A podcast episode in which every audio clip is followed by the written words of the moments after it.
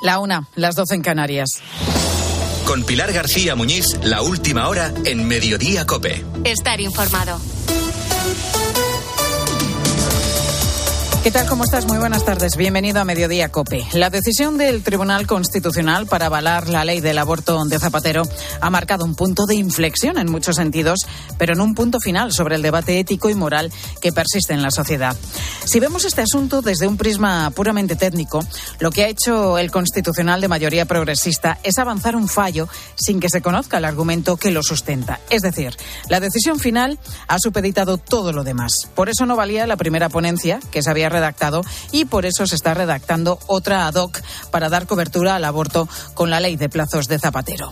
Esto pasará más veces, con más decisiones que están todavía por llegar y que también afectan al derecho a la vida. Sin ir más lejos, está todavía pendiente de sentencia el recurso de inconstitucionalidad sobre la ley de la eutanasia que presentaron el Partido Popular y Vox hace algo menos de dos años.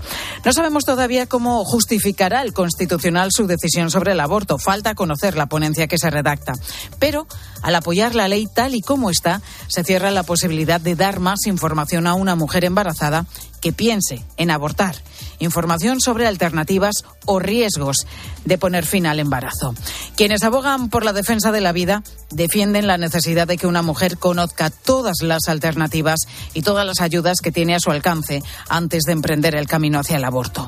Cuando una mujer embarazada que puede estar atravesando serios problemas en su vida conoce esta información, se le pueden abrir nuevos caminos. Es ahí donde aparece la libertad de cada persona para posteriormente tomar una decisión.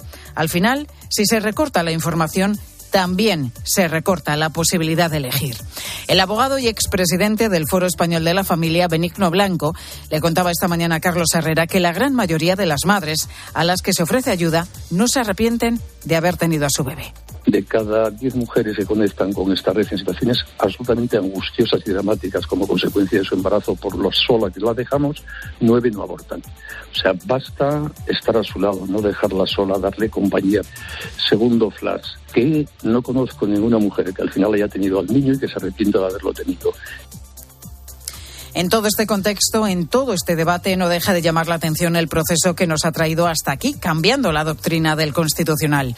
Una decisión política, como fue el cambio de mayoría con jueces más afines al Gobierno, está llevando a resolver de manera express recursos que afectan de manera directa al derecho a la vida, recogido en el artículo 15 de la Constitución. En su inicio, con la ley del aborto y en su final, con la eutanasia, justo en el momento en el que puede haber mayor indefensión o mayor debilidad de la vida a la que debería proteger. Pues están pasando más cosas destacadas que debes conocer y que te cuenta ya a continuación Ángel Correas.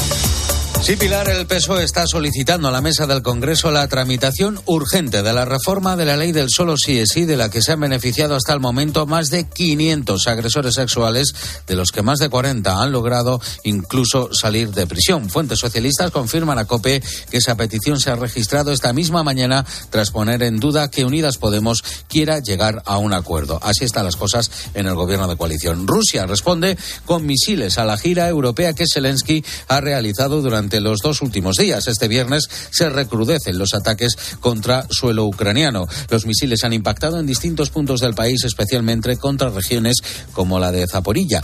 Todo ello mientras el gobierno de Ucrania denuncia que uno de estos eh, aparatos lanzados desde el Mar Negro ha cruzado el espacio aéreo de Rumanía, país miembro de la OTAN. Rumanía, de momento, no confirma esa posibilidad. Sevilla se prepara para la entrega mañana sábado de los premios Goya, la celebración de la gran gala del cine español regresa por segunda vez a la capital hispalense. La película Asbestas, Modelo 77 y Alcarrás parten como favoritas. Y profundizar en la práctica y la formación sinodal o una mayor participación de las mujeres en la toma de decisiones. Esas son algunas de las conclusiones de la primera parte de la Asamblea Continental Europea del Sínodo que concluyó ayer en Praga y que ha reunido a más de 200 participantes de 45 países para avanzar en el proceso sinodal iniciado por el Papa Francisco. Y Caritas Española celebra la aprobación de la nueva ley de cooperación porque fortalece el marco legal en el que se mueve la ONG y lo adapta a los retos globales a los que se enfrenta actualmente. Y en los deportes, Luis Munilla, ¿qué tal? Buenas tardes. Buenas tardes, Pilar. Vinicius sigue acaparando los focos antes de la final del Mundial de Clubes. Sí, porque sigue el debate sobre si hay persecución o no a Vinicius. Hoy dice Joao Félix Enas que Vinicius no provoca, que le critican porque es mejor que los demás. El jugador del Atlético de Bilbao, Dani García, reconoce en Durangoco Televista que la temporada pasada se pasó con él. Y en la rueda de prensa previa a la final del Mundial de Clubes de mañana, Chuamení y Ancelotti han vuelto a hablar de toda la polémica. El problema de Vinicius es un problema problema general de todo el mundo, en la sociedad. En cuanto al racismo, debe haber cero tolerancia. Es racismo al fin y al cabo y es algo que debemos erradicar. La Liga también puede tomar medidas, así que esperemos que cambie esta situación. Si hay un, un problema, tiene que buscar una solución. Ahí está.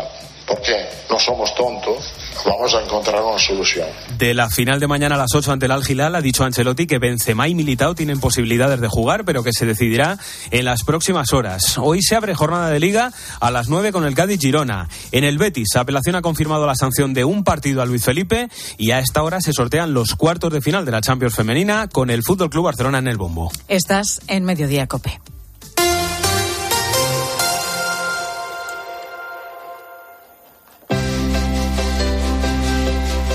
Escuchas Mediodía Cope. Con Pilar García Muñiz. Estar informado. No te cuento nada nuevo si te digo que en España hay más mascotas que niños. Más de 10 millones de hogares en España tienen al menos una mascota. Un animal en casa que en muy poquito tiempo estará regulado por la Ley de Bienestar Animal. Ayer esta norma, esta ley salía adelante en el Congreso y aunque queda todavía el trámite del Senado, su aprobación definitiva pues va a ser pronto una realidad. Vamos a repasar a esta hora, a la una y casi ya siete minutos de la tarde, los cinco puntos claves del texto, empezando por lo que afecta al animal de compañía por excelencia, el perro. Sofía muy buenas tardes. Buenas tardes, Pilar. ¿Tienes perro en casa, Sofía? No. Eh, iba a decir algo que no es muy popular. Lo de con tres niños ya me vale. Pero me imagino que los niños, la presión que ejercen para tener perro en casa es importante, ¿no? No lo sabes tú.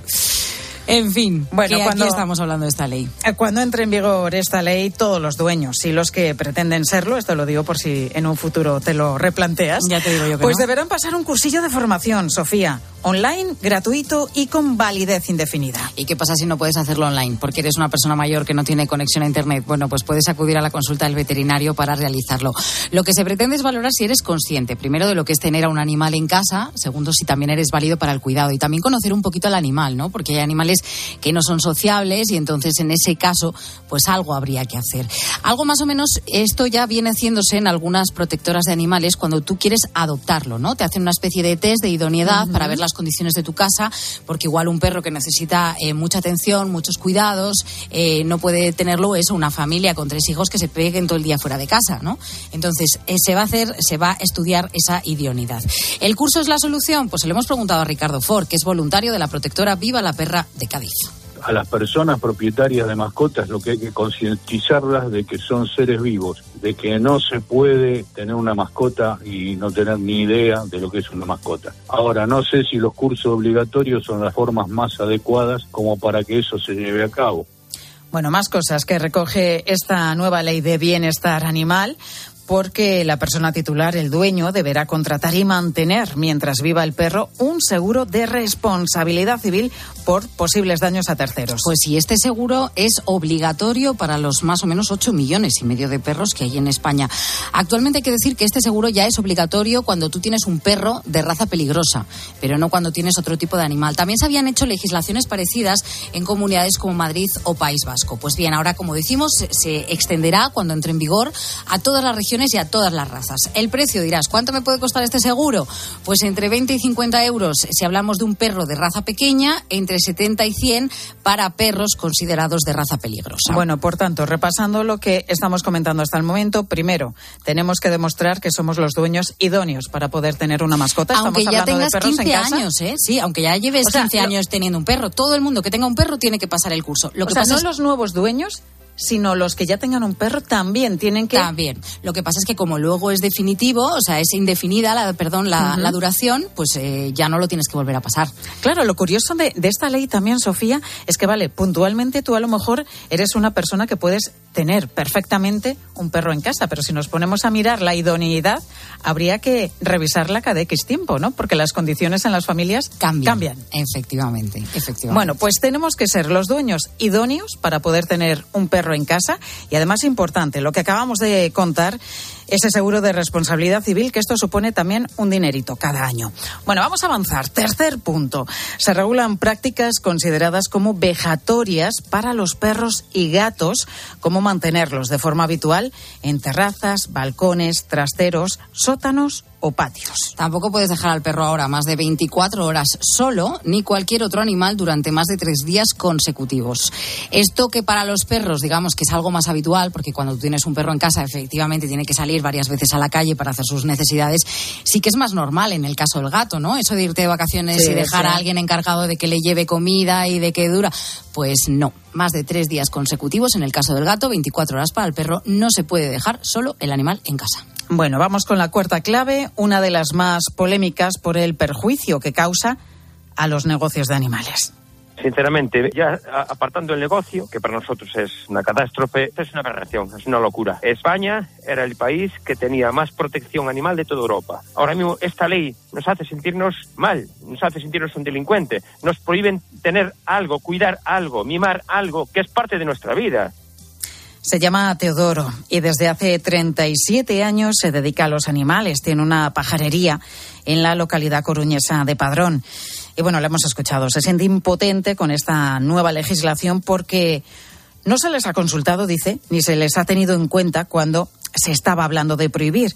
Y es que esta nueva norma prohíbe la venta de casi todas las especies. Sofía. Ya veremos eh, cuáles. Poco más que peces, roedores y algunos tipos de aves van a poder adquirirse en estas tiendas. La nueva ley prohíbe de forma expresa comercializar con perros, gatos y hurones en tiendas de animales, pero también exponerlos en tiendas en escaparates, por ejemplo, al público con fines comerciales, algo que, por ejemplo, ya también estaba prohibido en el caso de la región de Madrid. En cualquier caso, se va a elaborar un listado de especies porque ha habido muchísima, muchísima confusión sobre lo que se va a poder vender y también sobre lo que se va a poder tener en casa. Se había dicho incluso de que se iban a prohibir los hámsters o los periquitos o los canarios. Eso es un disgusto para, para los niños. Que, si no tienen perro, bueno, el consuelo es que quieren tener un hámster. Pues eso, se había dicho que no lo ibas a poder tener en casa ni tampoco lo ibas a poder comprar en tienda. Parece que no va a ser así con esas tres especies, pero sí, por ejemplo, podrían estar el jilguero, algunos reptiles, eh, lagartos, eh, tortugas y también los conejos, unos de los más habituales en este tipo de establecimientos. Esto, como decimos, va a haber que esperar a ese listado para ver las especies que se quedan fuera de la norma. Insistimos, de las tiendas de la comercialización y de las casas. En circos ya no habrá animales salvajes, se acabaron se acabó aquello de los leones o los elefantes en, en, la pista del circo. Bueno, el último punto, se busca un control de la cría de animales. La actividad solo se va a poder llevar a cabo por personas debidamente inscritas en el registro de criadores, es decir, en casa ni de manera particular se va a poder criar animales y las sanciones por hacerlo pueden alcanzar los 10.000 euros. Sin embargo, con tantas trabas a la hora de comercializarlos, ni a profesionales se les puede salir rentable eso de criar animales, porque claro, si tú vas a tener restricciones a la hora de venderlos, pues eso hace que decidas criarlos. Y esto puede llevar a la desaparición, nos dicen, de muchas razas. Lo dice José Luis Blázquez, es veterinario en Madrid. Pero va a llegar un momento en que no va a haber cría suficiente. Según se vayan muriendo los animales actuales, si la cría prácticamente desaparece, pues eh, la población va a ser difícil que se renueve o que, o que se mantenga. Bueno, pues estos son algunos de los puntos más destacados de esta ley de bienestar animal. Lo que está claro es que, bueno, hay que regular, efectivamente, porque a los animales siempre hay que protegerlos y hay que perseguir, además, el maltrato animal. Pero sí es verdad que, bueno, ahora cada vez que nos planteemos en casa tener algún animal, pues nos vamos a tener que leer detenidamente, Sofía, esta ley, como estamos contando. Una ley que, por cierto, no va a afectar a los perros de caza. El Partido Socialista ha conseguido aprobar su moción para sacar a estos de la norma. Este cambio supone que queden fuera de esta protección todos los perros que realicen algún tipo de actividad, ya sea, por ejemplo, los perros de caza, pero también los pastores, los perros policías del ejército, perros guías de la ONCE o, por ejemplo, también perros de asistencia. Gracias, Buera. Adiós.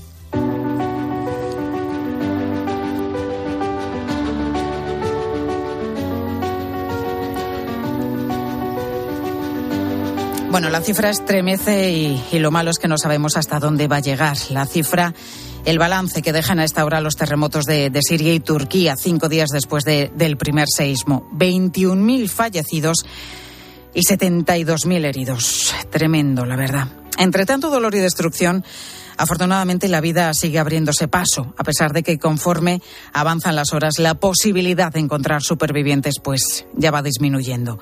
La Unidad Militar de Emergencias, la UME, ha rescatado esta misma mañana a dos chiquitines. Vale, tío, vale, vale, tío. Vale, vale, dame. Vale, tío, vale, vale. Cuidado con la cabeza, cuidado. Vale, tío, vale. Cuidado con la cabeza. Vale, cógelo, por favor. Va, va, viene, viene, ya lo tengo. Ya lo tengo. Ya lo tengo, ya lo tengo, ya lo tengo. Vámonos, vámonos. Venga, señor. Bueno, si ves el vídeo es que es que se te ponen los pelos de punta. Muchísima emoción, entre ellos también lágrimas y aplausos, como escuchamos, de todos los efectivos que retirando y retirando escombros conseguían sacar a estos niños de corta edad sepultados desde el pasado lunes. ¿eh? Auténticos milagros, como decimos, en una zona y en dos países asolados por tantísima destrucción. Los equipos de emergencia trabajan a destajo, mientras las organizaciones humanitarias de todo el mundo se movilizan para hacer llegar toda la ayuda posible para los afectados por este terremoto. El país que en este momento más preocupa es Siria por la situación que vive desde hace unos años. Francisco Otero, de Médicos Sin Fronteras, contaba en Herrera en COPE esta mañana cómo se organizan desde Amán en Jordania, donde tienen el punto de coordinación. Estamos muy preocupados por la llegada de ayuda humanitaria. Las necesidades son, son tremendas. Hay solo una puerta de entrada. Ese puesto fronterizo no estaba funcionando muy bien. Esperamos y pedimos ¿no? que se abra ese puesto fronterizo totalmente, pero que también a la vez se pueda pensar en abrir otros para que más ayuda humanitaria pueda entrar. Pues las necesidades son muchas y los recursos muy escasos en un país que lleva casi 12 años en guerra.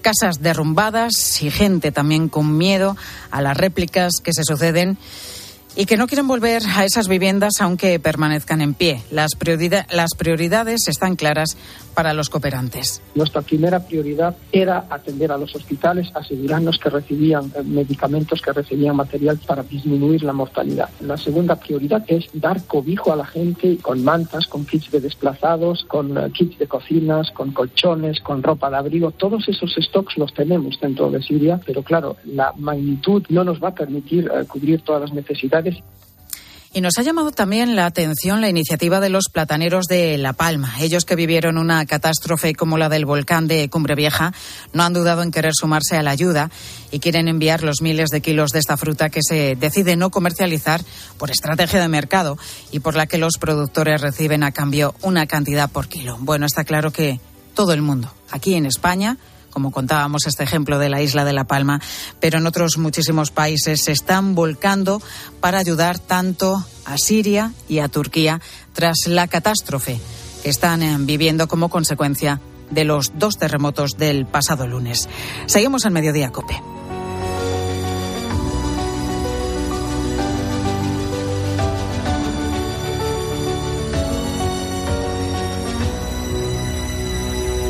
Escuchas Mediodía Cope. Y recuerda que si entras en cope.es, también puedes llevar en tu móvil los mejores contenidos con Pilar García Muñiz. ¿Qué es lo que te hace feliz? Pues este fin de semana, más de eso. Con mayúsculas. Este sábado en Cope, la final del Mundial de Clubes. Real Madrid, Al Hilal. ¡Uy, Manolo! Y la Liga, Almería Betis, Valencia Athletic Club. ¡Qué gran combinación! Y el domingo Celta Atlético de Madrid, Villarreal Fútbol Club Barcelona. Lo que te hace feliz. Oh. Tiempo de juego con Paco González, Manolo Lama y Pepe Domingo Castaño. Los referentes de la radio deportiva. El peor terremoto en 100 años ha dejado a los niños y niñas de Siria y Turquía en grave peligro. Ayúdanos a salvar su vida. Por favor, haz tu donación en unicef.es y juntos podremos hacerles llegar toda la ayuda que necesitan. Hay que actuar cuanto antes. Entra ahora en unicef.es y dona. En Peyo estamos listos para ayudarte a llevar lo más importante, tu negocio. Por eso, en los días Peyo Profesional vas a poder disfrutar de condiciones especiales en toda la gama. Aprovecha del 1 al 15 de febrero para dar energía a tu negocio. Inscríbete ya en peyo.es. A la hora de alquilar, ¿eres un aventurero en busca de que te paguen el alquiler?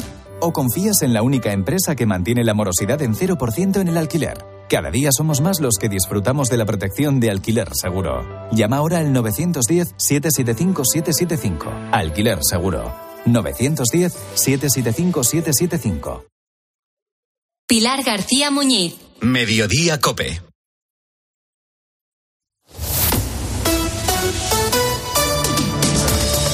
Cope Madrid. Estar informado. Pues estamos ya en la una y 20 de la tarde. Momento de conocer lo que está pasando en Madrid, donde queda apenas una semana para volver a vivir un carnaval como los de antes de la pandemia. Sin restricciones y con pasacalles por Madrid, Río. Mónica Álvarez, ¿qué tal? Muy bien, Pilar. Sí, entre el 17 y 22 de febrero, Madrid va a celebrar esta fiesta de nuevo que va a tener a Fernando Gil como pregonero y con dos epicentros, Madrid, Río, efectivamente, y Matadero también, y con un programa gratuito para todos los madrileños con pasacalles, actuaciones musicales, actividades tradicionales y lo más destacado, el gran desfile el sábado 18 con equilibristas, damas gigantes, espadachines, malabares, en fin, hasta un centenar de artistas de la mano de la compañía Illana encargada de traer de nuevo este espectáculo a Madrid y que está inspirado, Pilar, en tres características de la capital. Nos lo cuenta Juan Ramos, director artístico de la compañía que es esa hospitalidad que tiene cualquier persona de cualquier cultura, de cualquier nacionalidad, de cualquier raza es bienvenida a esta ciudad y la cultura en Madrid se está convirtiendo en una de las ciudades, unas capitales del mundo y luego la fiesta, en Madrid es fiesta. Pues que tenemos ya cerquita el carnaval, habrá que ir pensando en el disfraz, Mónica. Pero, y enseguida contamos más cosas que, que interesan de nuestra región, pero antes nos vamos a la DGT.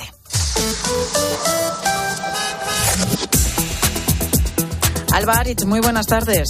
Muy buenas tardes, Pilar. Pues en estos momentos estamos muy pendientes de un siniestro que complica 4 kilómetros de la M50 a la altura de Getafe, sentido A4. En el resto de vías, tráfico fluido y cómodo, pero como siempre, les recomendamos que moderen la velocidad. Mediodía. Cope Madrid. Estar informado.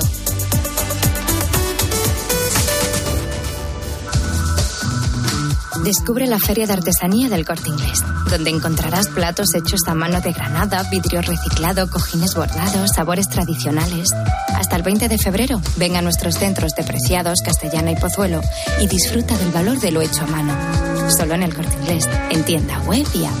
Los Fernández son muy amables, recogida a domicilio de cortinas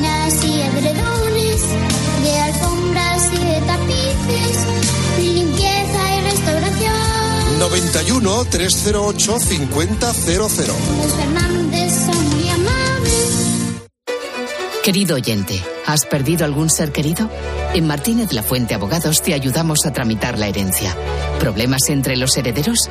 En Martínez la Fuente Abogados mediamos para resolverlos. Infórmate en el 646-690-032 o en martinezlafuenteabogados.es. Especialistas en herencias. ¿Comprarías una prótesis de cadera por internet y dejarías que te la colocara alguien que no sea médico? No, ¿verdad? Entonces, ¿por qué compras la ortodoncia, el blanqueamiento dental o la férula de descarga si los tratamientos bucodentales son complejos y han de ser personalizados? Consulta con un dentista de tu confianza. Pon la salud de tu boca en buenas manos. Colegio de Odontólogos y Estomatólogos de Madrid. Vendido, vendido, vendido. Vende tu casa y sigue viviendo en ella. Soy Eduardo Molet, 658 60 60 60. 658 60 60 60. Estos tomates soleados con berberechos al pilpil están buenísimos. Y este dúo de croquetas de queso de tetilla y carabinero, espectacular. Un día de estos tenemos que hacerlas, cariño. Que las haga yo, quieres decir. ¡Qué morro! Mejor las comemos aquí. Atrapallada, cocina gallega, gallega de verdad. Paseo de las Acacias 12 junto a Embajadores. Aquiles llega al Teatro Real. Vive una divertida historia de enredo sobre el héroe de la guerra de Troya con el estreno en el Real de Aquiles en Estiros de Francesco Corselli. Todo un acontecimiento en Madrid con el que descubrirás una obra maestra del barroco recuperada por el Real tras su estreno exclusivo en la corte de Felipe V. Cinco únicas funciones del 17 al 25 de febrero. Compra tus entradas desde 17 euros en teatroreal.es. Mediodía. Cope Madrid. Estar informado. Vamos a hablar de las finanzas personales y de cómo fortalecerlas tras un año complicado. Invertir parece el único camino para obtener algo de rentabilidad, pero hay que saber lógicamente cómo hacerlo, cuánto y en qué condiciones. ¿Verdad, Mónica Álvarez? Sí, Pilar, para eso lo mejor es recurrir a los que saben, como es el caso de Urbanitae, una plataforma de crowdfunding inmobiliario que presenta la ventaja de ser un financiador, un financiador más ágil y flexible que los bancos y los fondos de deuda o inversión. Diego Es el consejero delegado de Urbanitae. Diego, muy buenas tardes. Buenas tardes, un placer. ¿Tú crees que en este 2023 es mejor ahorrar ante lo que pueda pasar o que hay que invertir para, de alguna manera, poder combatir la inflación, Diego? Bueno, yo creo que la respuesta es bastante clara. Hay que hacer ambas cosas, ¿no? No, no es una u otra. La clave está, sobre todo cuando, cuando uno piensa en el ahorro y, y en momentos de incertidumbre como puede ser el actual, la clave está siempre, y los expertos financieros siempre dicen que, hay que tener pues un fondo de emergencia con unos ahorros para poder tener margen de maniobra en caso de que ocurra algo como que podamos perder el trabajo, por ejemplo, ¿no? Eh, pero una vez que ya tienes ese, fondo de emergencia con unos seis meses de, de gastos, eh, lo que hay que hacer es ahorrar para, para el medio y largo plazo, ¿no? Eh, y eso se hace mediante las inversiones. Eh, y la inversión inmobiliaria, por ejemplo, pues es una de esas opciones. Eh, Diego Urbanita es líder en inversión en crowdfunding inmobiliario. ¿Por qué es una buena alternativa para iniciarse en el mundo de la inversión?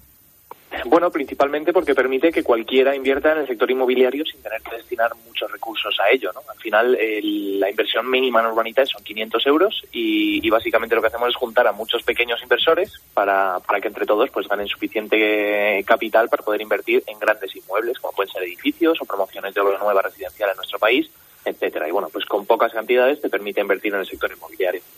Las inversiones, Diego, no se pueden retirar hasta que termina el proyecto. ¿Cuál es el plazo medio de un proyecto en Urbanitae?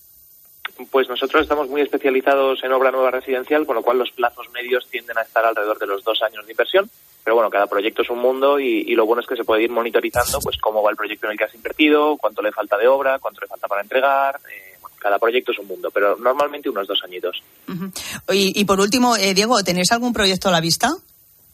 Pues sí, me, la semana que viene vamos a publicar un proyecto en Málaga, en Torremolino específicamente, en primera línea de playa, eh, por un promotor muy conocido en el sur que se llama Grupo ABU y, bueno, pues los inversores van a poder invertir en una promoción de 21 viviendas eh, que además ya tiene licencia de obra, eh, ya se ha iniciado la comercialización, o sea que, bueno, es un proyecto que pinta muy bien y, deseando publicarlo. Lo publicaremos el miércoles por la tarde para que pueda invertir el que quiera. ¿Cuál era vuestra página web, eh, Diego? La página es www.urbanitae.com. Muy bien. Pues Diego Bestar, consejero delegado de Urbanitae. Gracias por atendernos, Diego. Gracias a vosotros. Buen día. Cope Madrid. Estar informado. Y a esta hora la actualidad de Madrid pasa también por otros asuntos. ¿Cuáles son? Álvaro Coutelén, buenas tardes. ¿Qué tal, Pilar? Buenas tardes. Bueno, pues ya que estáis hablando toda la mañana de esa ley del bienestar animal que ha pasado por el Congreso, que tiene que ir al Senado, volver al Congreso y con unos meses se va a poner en marcha, vamos a ver qué tal sienta en la Comunidad de Madrid a todos los colectivos involucrados en la defensa de los animales, veterinarios, protectoras, asociaciones. ¿Qué les parece esta ley? Qué ventajas les ven y qué inconvenientes ven en esta ley del bienestar animal. Vamos a estar hablando también de ese anuncio ayer de la Comunidad de Madrid de la presidenta Isabel Díaz Ayuso de la construcción eh, dentro de unos años en el antiguo Hospital Puerta de Hierro de la primera residencia específica para enfermos de ELA. Vamos a hablar con un enfermo de ELA, también con su mujer, porque ya sabes, Pilar, que el cuidado de estos enfermos pues acaba con, con sus familiares, con sus amigos, porque es una carga ya no solo emocional, sino también física, que la verdad es que es un la drama. Exigencia es, la exigencia física, es por muy eso importante. lo de esta residencia de ELA está, está bien pensado. Y fíjate que no había ninguno en el mundo y puede ser Madrid la primera en tener no ese había tipo ninguna de, en el mundo. Ninguna en el mundo específica para ELA y esta es una promesa electoral de Ayuso. Obviamente esto tiene que pasar Sí, unas sí, sí, elecciones, ver qué gobierno tenemos en Madrid a partir del mes de junio. Obviamente, sea cual sea el color del gobierno, esta Es una residencia, necesidad. este proyecto tiene que seguir adelante, porque es que además es ahí en la antigua Puerta de Hierro, que son 12.000 metros cuadrados que están abandonados, no tienen ningún uso, ahí en el barrio de Mirasierra, y que estaría fenomenal tener una residencia para la, sobre todo para la gente que, que ya no puede más, eh, las familias que ya no pueden más, personas mayores que, que, que cuidan a otros mayores y que físicamente ya no pueden con ellos ni lavarles ni cambiarles, en fin, es un drama que vamos a vivir con Pepe y con Mariluz, que son esta pareja, eh, Pepe con él y Mariluz que sufre el día a día. Y vamos a hablar de carnaval, que queda semana y media para que empiece el carnaval en Madrid. ¿Tú llevas disfraz? Ah, no, no. No, no, llevo disfraz. así. No he puesto solo dos gomas y ya está. No estaba pensando yo en qué disfrazarme este año. Disfraz de moda, ¿cuál La será? gomita y ya está. ¿Qué sé, Cautelén. cuál, cuál será el disfraz de moda? No sé. de- Eh, uy, pues no, No sé, tendrá que ver con la actualidad, No, no, yo lógicamente. he pensado en disfrazarme de la ley de sí es sí, pero no sé cómo hacerlo. o de Irene Montero, o de Chapote. Sí, sí, sí, sí. Pues No por sé. ahí van a ir los tiros, ¿eh? seguramente. El disfraz de la ley del sí es sí. Rompe. Bueno, Se seguro hace que, rico. seguro que lo rompe. Hasta Gracias- luego. Gracias, Coutelén. Todos estos asuntos de Madrid los abordamos enseguida. Sigues en mediodía.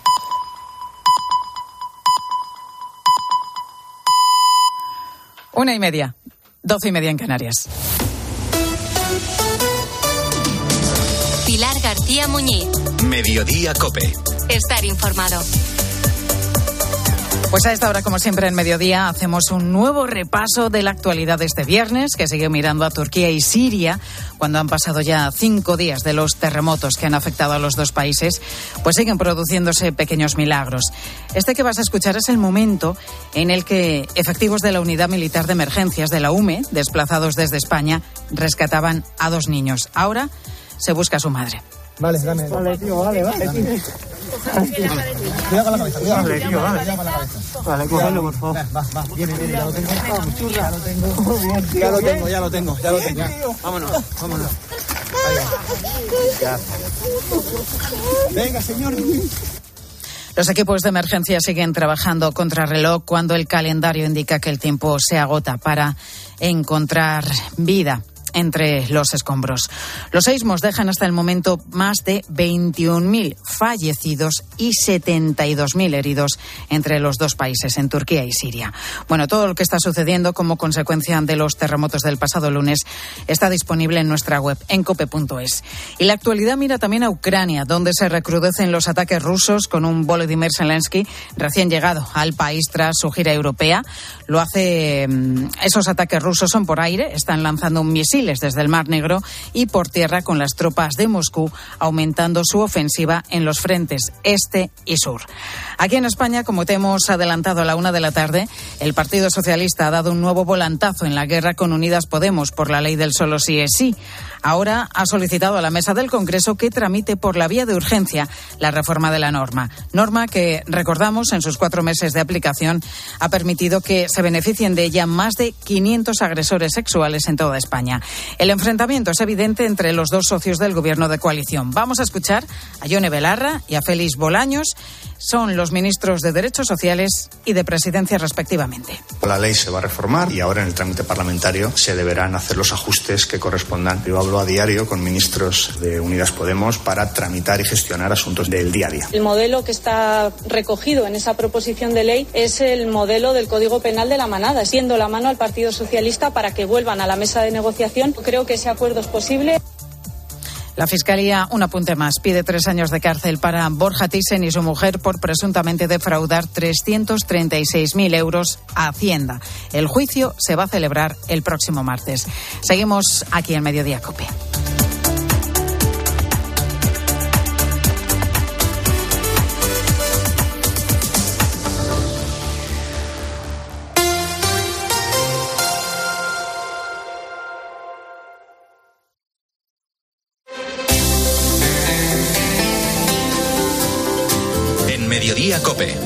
Espejo.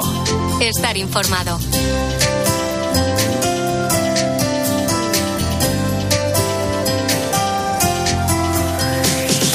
La una y 33 minutos, ¿qué tal? Bienvenidos al tiempo del espejo en Mediodía Cope en este 10 de febrero. A esta hora, como cada viernes, te cuento ya la actualidad de la Iglesia de Madrid. El saludo de Mario Alcudia. Ellos nos han cuidado y ahora queremos que nos sigan cuidando con su experiencia, con su sabiduría adquirida a lo largo de la vida y cuidarlos también nosotros en sus necesidades, en sus necesidades humanas y en sus necesidades espirituales y religiosas. Por eso queremos poner de manifiesto la importancia de cuidar a los mayores desde la pastoral de la salud. Y además no solamente como objeto de nuestro cuidado, sino también aprendiendo de ellos, porque ellos son también sujeto de la evangelización de la Iglesia.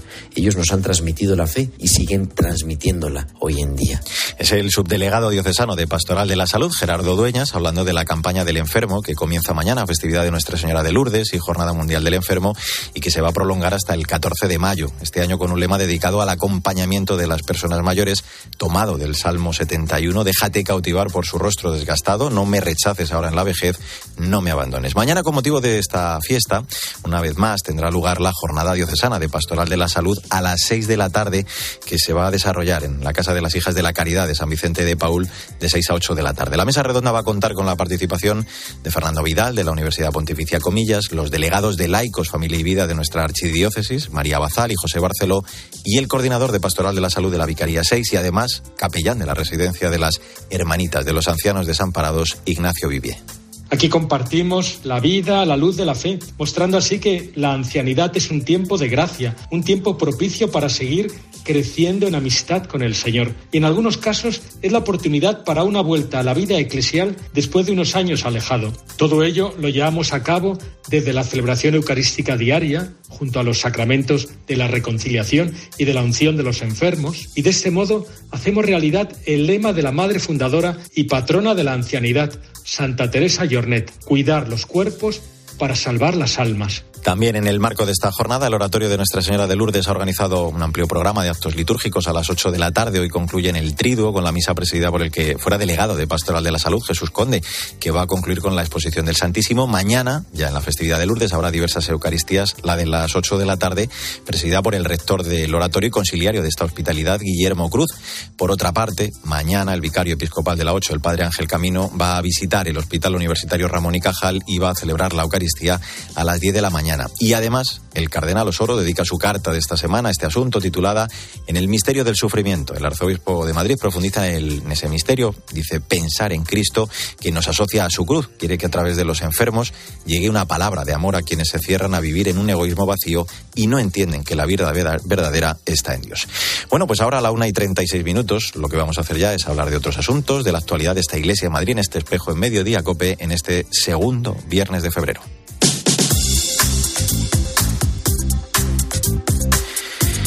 Lo primero que te cuento en la actualidad de nuestra archidiócesis es que el arzobispo de Madrid visitaba ayer el campus de Moncloa de la Universidad CEU San Pablo. Además de recibir el saludo de las autoridades universitarias, mantuvo un encuentro con la comunidad académica. Después del acto, pudimos hablar en este espejo con el propio cardenal Osoro y con la rectora de esta universidad, Rosa Visiedo. Es muy agradable estar en estos lugares, ¿no? No se obliga a nadie a creer, pero sí se manifiesta una manera de entender y de comprometerse en este mundo para hacer viable la convivencia entre los hombres, haciendo de verdad creíble que somos hermanos. Nos ha mostrado también, como siempre hace, su cariño, su cercanía, su proximidad, su, eh, su, cariño hacia la institución, hacia, hacia el CEU y hacia la labor que, que realiza y que venimos realizando desde hace ya 90 años, que precisamente este año celebramos nuestro 90, nuestro 90 aniversario. Tras el fuerte terremoto de magnitud 7,8 en la escala de Richter, que sacudió el lunes el centro de Turquía y el noroeste de Siria y que ha dejado más de 11.000 personas eh, muertas y numerosos heridos, además de numerosos daños materiales, el cardenal Osoro decía en su cuenta de Twitter que seguía con dolor estas informaciones que le llegaban desde ambos países, además de rezar por el eterno descanso de los fallecidos y por la pronta recuperación de los heridos. Caritas Diocesana de Madrid ponía en marcha una campaña de apoyo a las familias afectadas, pudiendo realizarse donaciones en una cuenta habilitada este efecto, además de la posibilidad de enviar un bizum al 33645. Vamos con eh, más asuntos. Eh, hoy y mañana se celebra el sexto encuentro regional de jóvenes de hermandades y cofradías de Madrid con el lema Con María, jóvenes libres para amar y ser amados, organizado en esta ocasión por la Real Congregación de Esclavos de María Santísima de los Siete Dolores, Santísimo Cristo de la Agonía y Descendimiento de la Santa Cruz. Antonio Delgado es el secretario de la Hermandad de los Siete Dolores y miembro del grupo joven. Nos habla precisamente del lema.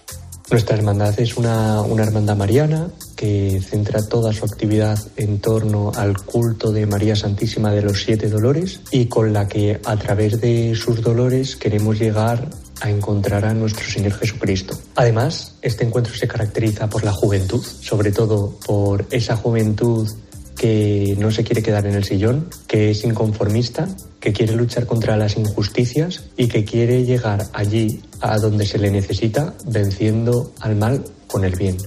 Camino al Cielo Madrid, la comunidad de jóvenes profesionales de 26 a 40 años con sede en la parroquia de Santa Elena va a celebrar su retiro espiritual Caminantes del 17 al 19 de febrero en Ávila, un espacio para profundizar en la vocación personal y seguir creciendo en la fe a través de los sacramentos y de la vida en comunidad, como nos cuenta una de las responsables de, Camino al Cielo, Livia Renza.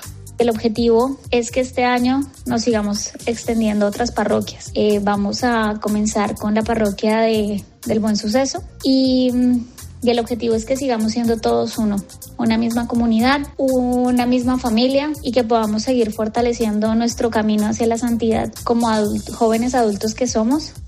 Pues así hemos llegado a la una y 39 minutos. Enseguida vamos a hablar de la 64 campaña anual de Manos Unidas, este año con el lema Frenar la desigualdad está en tus manos.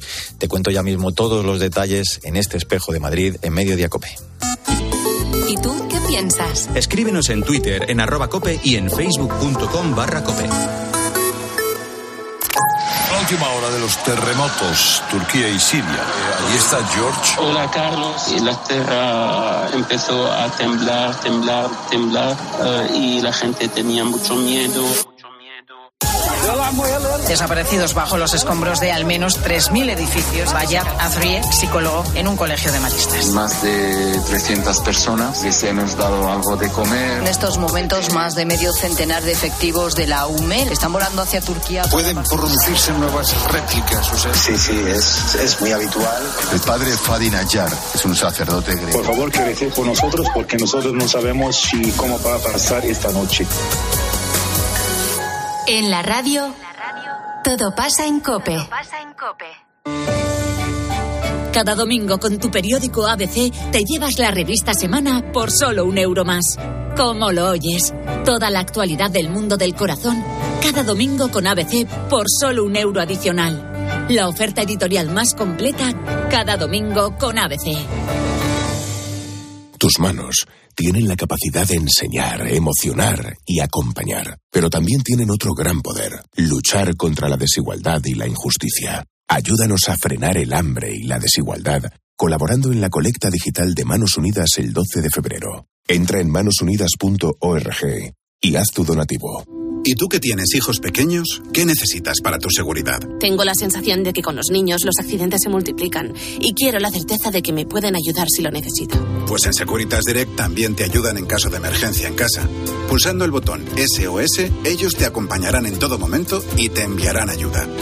Y es que tú sabes lo que necesitas y ellos saben cómo protegerte. Llama ahora al 900-666-777 o entra en securitasdirect.es y descubre la mejor alarma para ti. En Mediodía Cope, El Espejo. Estar informado.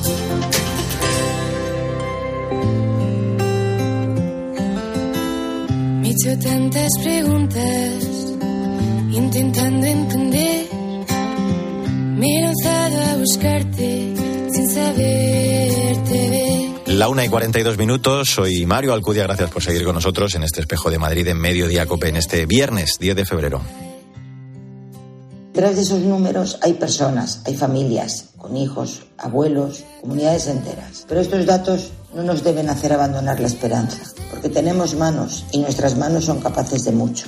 Y entre todos podemos buscar ese futuro para la fraternidad del que habla el Papa Francisco en el número 107 de la encíclica Fratellitum. En 2000 en 2022 la diócesis de Madrid demostró con creces su solidaridad y su amor al hermano. Os pedimos seguir poniendo vuestras manos a trabajar en esta nueva campaña para entre todos conseguir frenar esa desigualdad. Es la presidenta delegada de Manos Unidas Madrid, Pilar González Adrados, ante el lanzamiento de la 64 campaña anual de Manos Unidas, que este año tiene como lema frenar la desigualdad está en tus manos. Tres duras frías para eh, datos eh, para situarte. Tres millones y medio de personas mueren de hambre cada año en el planeta, 1.300 millones de personas sufren pobreza y casi 700 millones viven en pobreza extrema. Está claro que la riqueza no llega a todos los pueblos por igual.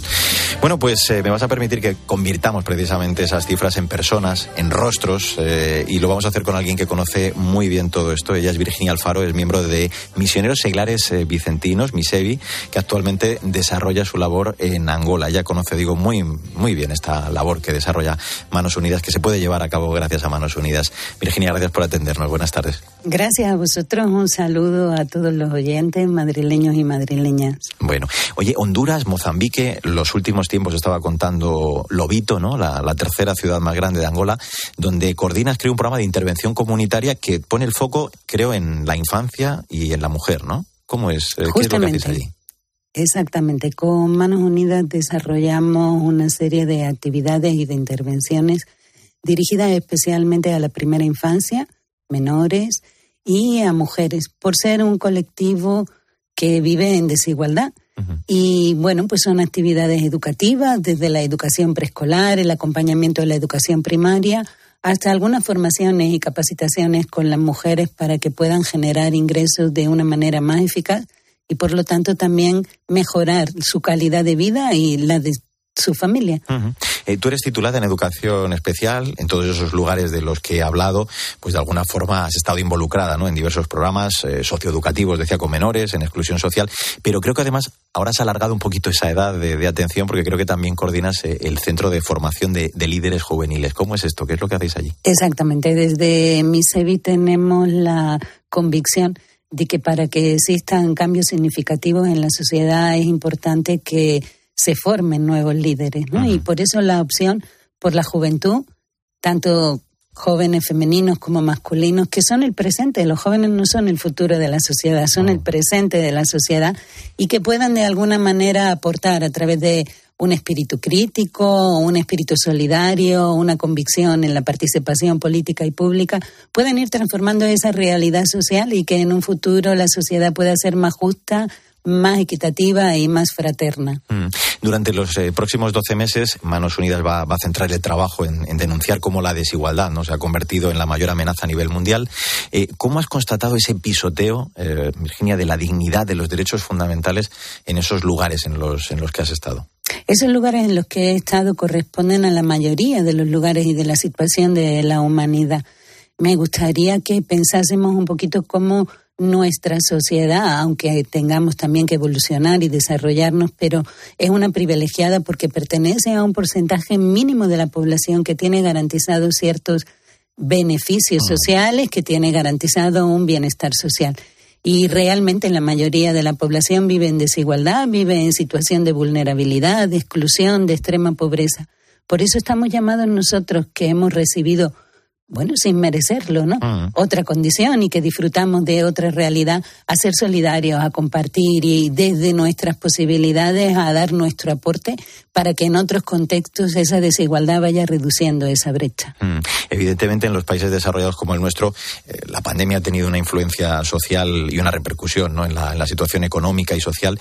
En Lobito, eh, tras el confinamiento, creo que tú decías que, a la vuelta no ha sido una prioridad, ¿no? De, hecho, por ejemplo, ha arrojado eh, creó unas alarmantes cifras sobre el abandono escolar, por ejemplo, ¿no? Exactamente. La pandemia, más que por el efecto en salud, que no fue tan grave y la malaria sigue siendo el principal motivo de muerte en Angola y en otros países africanos, pero sí ha tenido muchas causas económicas, sociales y en este caso, bueno, pues no teníamos la posibilidad de una educación online, no teníamos la posibilidad de continuar con un curso escolar y fue suspendido durante muchos meses, casi un año lectivo, y eso ha generado un abandono, bueno, grande, grandísimo de nos abre otra brecha de analfabetismo, ¿no? Otra generación que no volvió a la escuela. Con Manos Unidas hicimos también un proyecto de regreso a las aulas a través de kits escolares y ha garantizado por lo menos que un grupo de niños y de niñas puedan vencer esta barrera que la pandemia creó y que continúen efectivamente en la sala de aula y continuando con su educación primaria. Desde Misevi percibir la situación de pobreza y exclusión ¿no? en estos barrios con preocupación. Eh, la prioridad, tú lo decías ahora, con Manos eh, Unidas, es un proyecto, creo, en el barrio de Caballa, en concreto en un centro para atender eh, a la situación de vulnerabilidad de, la mujer. ¿Qué es lo que pretendéis hacer especialmente o potenciar durante este año? Bueno, queremos sí dotar de competencias, competencias que puedan traducirse en generación de ingresos también y también en, en un apoyo psicosocial para el empoderamiento de la mujer. Esto es para que ella pueda tomar las riendas de, su propia vida y de su familia, porque la mayoría de las familias están lideradas por mujeres. Eh, tenemos el, el, desafío ¿no? de crear nuevas oportunidades para que estas mujeres puedan entonces también mejorar su calidad de vida y la de sus propios hijos. Desde tu punto de vista, y casi es la última que te hago, eh, cuando uno viene o vuelve unos días a un país como este, ¿no? Yo te preguntaba, eh, ¿qué, lectura haces eh, de forma real también de, ese lema, ¿no? De ese frenar la desigualdad está en tus manos. ¿Cómo podemos desde aquí también echar una mano para frenarla? A mí me parece que el lema es una provocación en principio, ¿no? No, no nos hace darnos cuenta de la responsabilidad social y de la responsabilidad individual que tenemos frente a la desigualdad que existe en nuestra familia humana, sin, sin fronteras y sin barreras. Pero al mismo tiempo también es una motivación para que podamos ver lo poderosas que pueden ser nuestras manos y las grandes transformaciones que puede hacer, en este caso a través de la contribución económica con Manos Unidas, que lo hace llegar a sus socios locales y llega hasta destinatarios que son los participantes de nuestro proyecto. Bueno, pues la 64 campaña anual de Manos Unidas con ese lema, frenar la desigualdad está en tus manos. Hoy te recuerdo, celebramos el Día del Ayuno Voluntario y el domingo en la Jornada Nacional de Manos Unidas con la misa a las diez y media de la mañana desde la parroquia de Santa María de la Antigua de Vicálvaro, que va a presidir el cardenal Carlos Oro. Virginia Alfaro, miembro de Misioneros Seglares Vicentinos, que sigas con tu preciosa labor, eh, ayudando a tanta gente y haciendo feliz pues, la infancia de, de esos niños allí en Lobito. Muchísimas gracias. Muchas gracias a ustedes y bueno, que sea una labor de todos en conjunto. Tenemos una gran labor, claro que sí. Bueno, como cada año, las vicarias de la Archidiócesis de Madrid asumen la colaboración en proyectos concretos de Manos Unidas para quienes van a ir destinados los fondos recogidos en esta campaña de 2023. Por ejemplo, la Vicaría 7 este año va a apoyar la mejora de la seguridad alimentaria en India frente a la sequía. También la Vicaría 2 va a respaldar en esta ocasión un proyecto de atención oftalmológica en el barrio popular de Yondé, en, en Camerú. O, por ejemplo, la Vicaría 3 con la mejora de la seguridad alimentaria y la producción a través de sistemas de riego en Malawi y la 4 con un programa comunitario de salud en el distrito de Laldiput, en India. Bueno, pues eh, así hemos llegado a la 1 y 50 minutos. Eh, entramos ya en la recta final de este espejo de Madrid en mediodía COPE en este 10 de febrero. La Iglesia no puede renunciar a estar presente y activa en los múltiples ámbitos de la vida pública, a pesar de que se le acuse de no resignarse a perder el protagonismo histórico que tuvo en otros tiempos y de que algunos interpreten esa presencia como una nefasta tutela sobre un mundo que quiere ser adulto. La fe cristiana por el mandato de amor al prójimo motiva y moviliza la obligación de participar en la vida pública. No podemos inhibirnos ni sentirnos indiferentes ante tantos asuntos que afectan al bien o al mal de nuestros conciudadanos. Todo lo contrario. El amor al prójimo nos lleva a participar en los asuntos de la vida política tratando de promover el bien común de nuestros conciudadanos. Este es el objetivo de lo que llamamos caridad política un compromiso activo y operante, fruto del amor cristiano a los demás hombres en favor de un mundo más justo y más fraterno, con especial atención a las necesidades de los más pobres. Escuchabas al vicario general de nuestra archidiócesis, Abelino Revilla, que va a pronunciar el domingo la charla Situación actual de las relaciones entre fe y política en España, en el marco de la jornada Espiritualidad Militante y Caridad Política que se va a celebrar este fin de semana en el Salón de Actos de la Parroquia de San Juan de la Cruz, organizada por el Movimiento Cultural Cristiano, en homenaje a Guillermo Rovirosa, en proceso de beatificación, y Julián Gómez del Castillo, ambos militantes cristianos, y que va a inaugurar mañana a las 10 de la mañana el Cardenal Arzobispo de Madrid. Voy a saludar y hablar de todo esto con el responsable de comunicación de este movimiento, Alberto Mangas. Hola Alberto, ¿cómo estás? Buenos días. Buenos días. Bueno, una jornada dedicada eh, a reclamar, ¿no? Cómo la caridad política y la espiritualidad van de la mano a través de, la vida, del testimonio de estos dos militantes, eh, marcada, Alberto, por su amor a Cristo, la Iglesia, a los pobres. Yo creo que es un tema que sigue, desde luego, teniendo una, una plena actualidad, ¿no?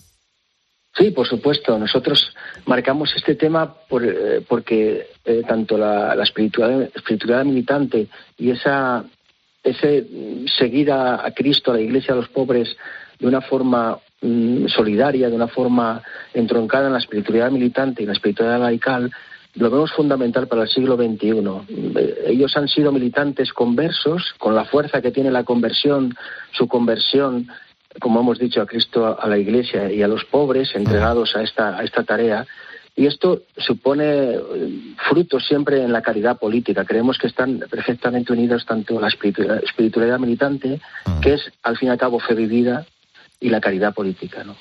Eh, además de esta charla que escuchábamos de nuestro vicario general, habrá otros importantes ponentes estos días. Por ejemplo, el, tema central de la jornada lo va a abordar el arzobispo de Valladolid. O, eh, también, bueno, pues se va a hablar de la promoción de la mujer en el mundo, en la iglesia. La verdad que, todos son temas que les preocupaban y ocuparon sin lugar a dudas, ¿no? la vida de estos dos militantes de los que estamos hablando. Sí, necesitamos una espiritualidad encarnada y es de alguna manera lo que va a plantear, creo, don, Luis, para, para que, afronte los desafíos de este siglo XXI que tanto materialismo, que tanta, eh, tantas filosofías e ideologías nos llevan a, hacer del hombre, a creer que el hombre es, es eh, no, es, no es persona, que el hombre está sujeto al materialismo actual. ¿no? Ah. Y, creemos que es importante destacarlo, destacar y rescatar lo humano ¿no? en, la, época de, del poshumanismo y transhumanismo ¿no? que estamos viviendo. Y por otra parte, la aportación de doña Lía Cervino sobre la promoción de la mujer en el mundo de la Iglesia, creemos que la mujer eh, ella puede aportar mucho sobre la aportación de la, de la, mujer, de la maternidad y de la mujer, tanto en, como consagradas o como laicas o en familia, a, la, a, la, construcción de un mundo más justo. ¿no? Eh, Guillermo Rovirosa y, Julián Gómez del Castillo eh, fueron inseparables ¿no? desde aquella primera asamblea de la OAC en la que se conocieron, creo. ellos estaban convencidos de que todo converso cristiano tenía que ser militante y, y, por ello se entregaron plenamente ¿no? a la evangelización como, como indiscutibles promotores. Una actitud militante eh, Alberto, inseparable del cristianismo, aunque muchos piensen que esto no es posible, ¿no? Claro, eh, no se puede separar, eh, digamos, la lucha por la justicia de la fe, porque es, intrínseco al, a nuestro ser cristiano, a ser católicos, ¿no?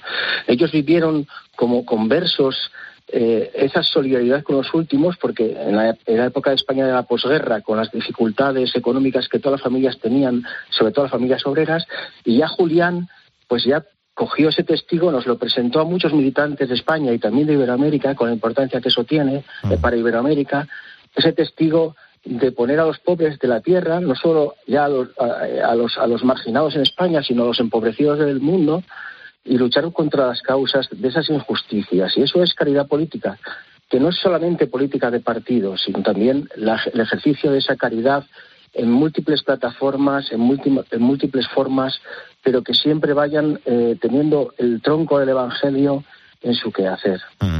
Te hago una más. Eh, ellos, eh, bueno, pues pusieron en marcha un periódico que luego cerró el franquismo, la editorial Voz de los Sin Voz, el intento también creo de fundar un partido político.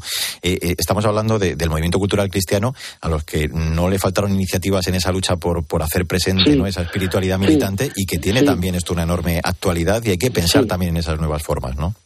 Claro, eh, ellos fundaron la editorial Fix, que es ZYX, los últimas letras de, mm. del abecedario, por aquello de los últimos de la Tierra, que fue la editorial más importante del franquismo, tanto Julián como Rovirosa estuvieron ahí. Y después eh, eh, la editorial del Movimiento Cultural Cristiano, Modo Sin Voz, que tiene múltiples títulos y está en Iberoamérica presente también. Y después, por supuesto, la experiencia del partido político. Pero hay múltiples formas que seguimos ensayando para este siglo XXI que comienza y que podemos intentar entregar a las nuevas generaciones con el tronco del Evangelio y con la formación de conciencia política, que es importante, la promoción de conciencia, no solo la objeción de conciencia, la promoción de conciencia. Pues eh, la jornada Espiritualidad Militante y Caridad Política, que como te decía se celebra este fin de semana en ese Salón de Actos de la Parroquia San Juan de la Cruz, organizada por el Movimiento Cultural Cristiano. Nosotros, eh, bueno, lo va a inaugurar mañana, te lo decía, ¿eh? a las 10 de la mañana el Cardenal Osoro. Le agradecemos muchísimo al responsable de comunicación del movimiento, Alberto Mangas, el que nos haya acompañado. Un abrazo muy fuerte y buena jornada. Muchas gracias, un abrazo. Ahora Pilar García Muñiz sigue en Mediodía Cope contándote más historias y toda la información de este viernes, de este 10 de febrero. Nosotros, ya lo sabes, volvemos con la actualidad de la Iglesia de Madrid dentro de siete días. En nombre de todo el equipo, Sandra Madrid, Mila Sánchez, el saludo de Mario Alcudia. Que te vaya bien.